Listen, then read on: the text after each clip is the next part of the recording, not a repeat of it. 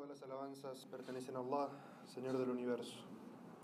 A quien Allah Azzawajal guíe, nadie lo podrá desviar.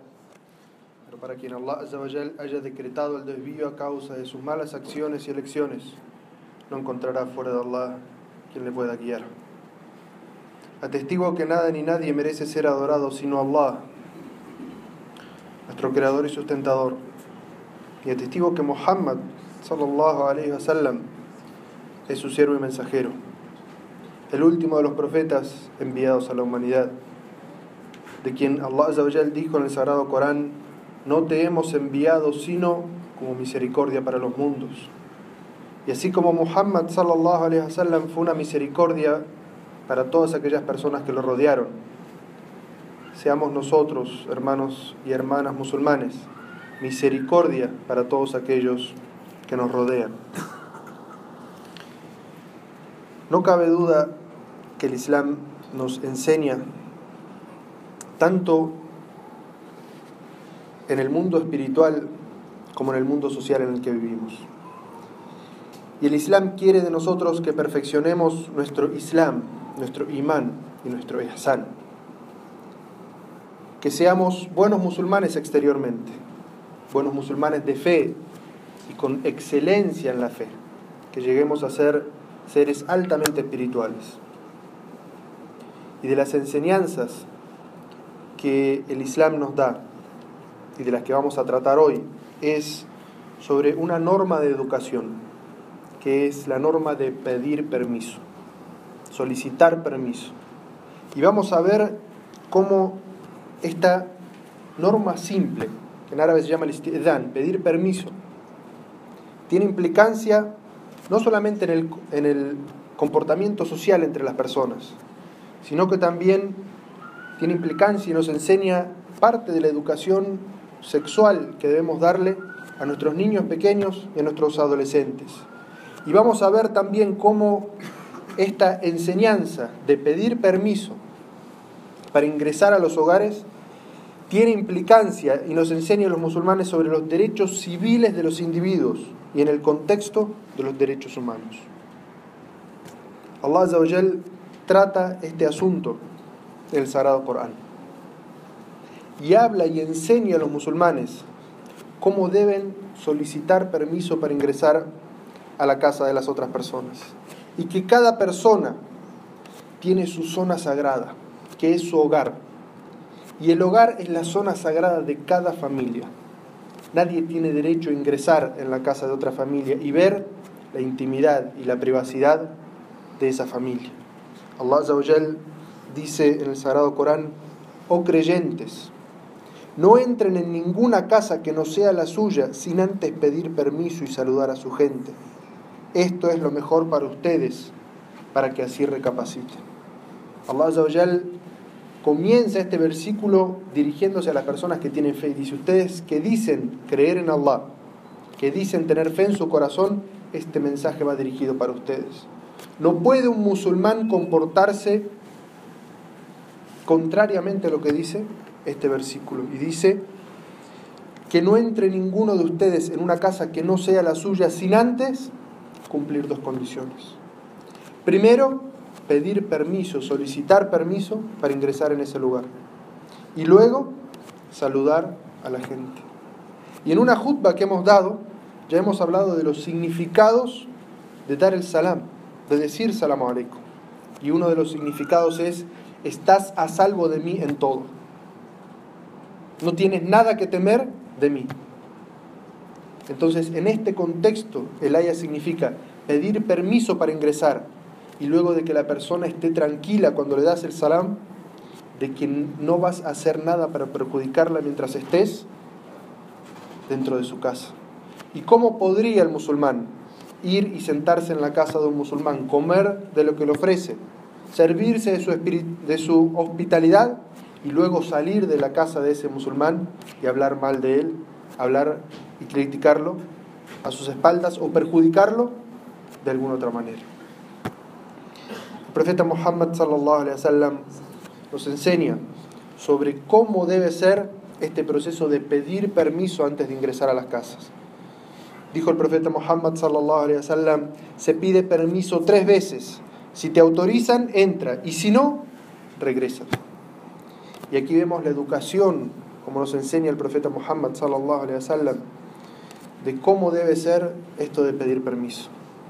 Se puede, en este caso, tocar el timbre o llamar a la casa de una persona tres veces. Más de eso es una insistencia desaconsejable y prohibida por el profeta Muhammad. Aquellos que se cuelgan al timbre y timbran y timbran y timbran 20 veces porque ellos son tan importantes que les tienen que abrir. El profeta Muhammad dice, llama tres veces y si no te responden, vuélvete. E incluso el Sagrado Corán dice, y si te dicen vuélvete, vuélvete. Regrésate. Si desde adentro de la casa te quieren decir que ese no es un momento oportuno y te dicen regrésate, el musulmán no debe sentirse ofendido. De que desde dentro de la casa le dijeron, en este momento no es un momento oportuno. Ningún musulmán puede sentirse ofendido por ello, sino que siguiendo la enseñanza de Allah en el Sagrado Corán y del profeta Muhammad sallallahu alaihi wasallam, si no lo atienden o le dicen que el momento no es oportuno, debe regresarse.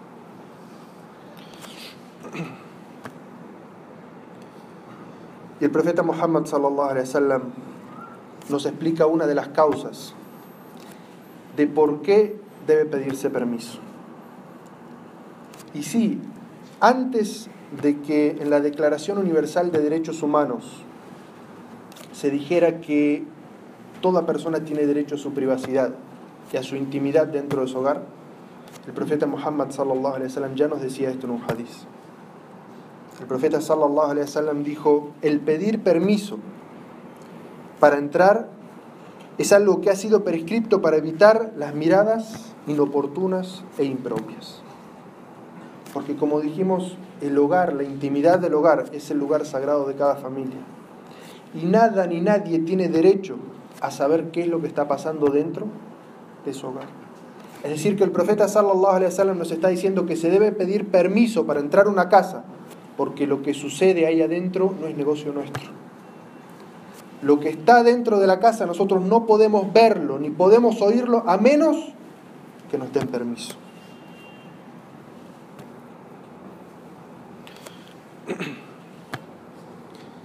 Y esta situación de pedir permiso, cuando el profeta sallallahu le enseñaba y mostraba cómo debía pedirse permiso. El profeta sallallahu no estaba educando a niños pequeños. El profeta Muhammad sallallahu estaba educando gente grande. Algunos quizás de edad mayor que el profeta Muhammad sallallahu alaihi wasallam. Y así debemos ser nosotros como umma, como comunidad. No debemos asumir que la gente sabe todos y cada uno de los actos de etiqueto, de comportamiento correcto. Y por ejemplo, cuando una persona no conoce algo bien del Islam o se acaba de convertir al Islam, no debemos asumir que sabe todo el protocolo de la mezquita y todo el protocolo de comportamiento en la comunidad. Miren cómo el profeta Muhammad sallallahu alaihi wasallam educó a una persona adulta mayor que él. En un hadiz se narra que una persona de Banu Amr nos contó que un día fue a la casa del profeta sallallahu alaihi wasallam para pedir permiso. Y lo pidió de una manera inapropiada. Y el profeta sallallahu alaihi wasallam le dijo a quien lo estaba sirviendo, le dijo, ve y dile que diga, assalamu alaikum, ¿puedo entrar? Assalamu alaikum, ¿puedo entrar? Y la persona lo escuchó desde afuera. Y entonces repitió, assalamu alaikum, ¿puedo entrar? Y el profeta sallallahu alaihi wasallam le dio permiso para que ingresara. El profeta sallallahu alaihi wasallam no lo criticó, no le dijo cómo es que no sabe esto, y estaba educando a una persona mayor. Así como el profeta sallallahu alaihi wasallam fue misericordia para su umma, aquellas personas que estuvieron alrededor de él. Seamos nosotros también una misericordia y enseñemos con la característica que enseñaba el profeta sallallahu alaihi wasallam, con la compasión, con el respeto y hacia la dignidad de las personas. Entonces, si vemos que tenemos que enseñarle algo a alguien de nuestra comunidad, hagámoslo desde la compasión, hagámoslo desde la dignidad de enseñarle algo que se debe saber en el Islam, pero enseñarlo de esa manera, tal como lo hizo el profeta Muhammad sallallahu alaihi wasallam. Y también el profeta sallallahu alaihi wasallam nos enseñó algunas cosas que no son recomendables en el momento de pedir permiso. Jabir ibn Abdullah narra y dice, fui a ver al profeta sallallahu alaihi wasallam y golpeé su puerta. Y él me preguntó, ¿quién es? Y Jabir respondió, yo, soy yo. Y el profeta sallallahu alaihi wasallam desde adentro de su casa dijo, ¿yo? ¿Yo? Como rechazando la respuesta. Diciendo, ¿quién es yo? Es decir, que se debe dar a conocer uno por su nombre, identificarse correctamente con su nombre, con su identificación, cómo es. Porque la voz puede confundirse y uno puede darle permiso de ingresar a alguien que no es la persona la que pensó que era la que estaba pidiendo permiso. Entonces uno no debe identificarse diciendo yo, sino diciendo su nombre. Y de la educación del Sagrado Corán y de la Sunna del profeta Muhammad sallallahu wasallam, como dijimos, es que esta educación de pedir permiso no es solamente cuando uno ingresa a una casa ajena, sino que también el Corán nos, nos orienta a cómo debemos enseñar a nuestros niños de que cuando quieren ingresar a una habitación dentro del hogar, también deben pedir permiso. Y de la misma manera, cuando uno quiere ingresar a la habitación de otra persona, de su madre, de su hermana, debe pedir permiso, golpear la puerta o pedir permiso antes de ingresar. Este mismo hadiz que hemos mencionado anteriormente, en el cual el profeta sallallahu alaihi wasallam dijo, el permiso fue puesto por lo que puede ver el ojo, fue en respuesta a un musulmán que le pregunta al profeta sallallahu alaihi wasallam si tenía que pedirle permiso a su madre para ingresar a su habitación. El profeta sallallahu alaihi le dijo que sí, que también los adultos tienen, aunque sea su madre, a quien sirve, a quien atiende, también tiene su privacidad y que podría ingresar a la habitación de su madre y verla de una manera que no debería verla.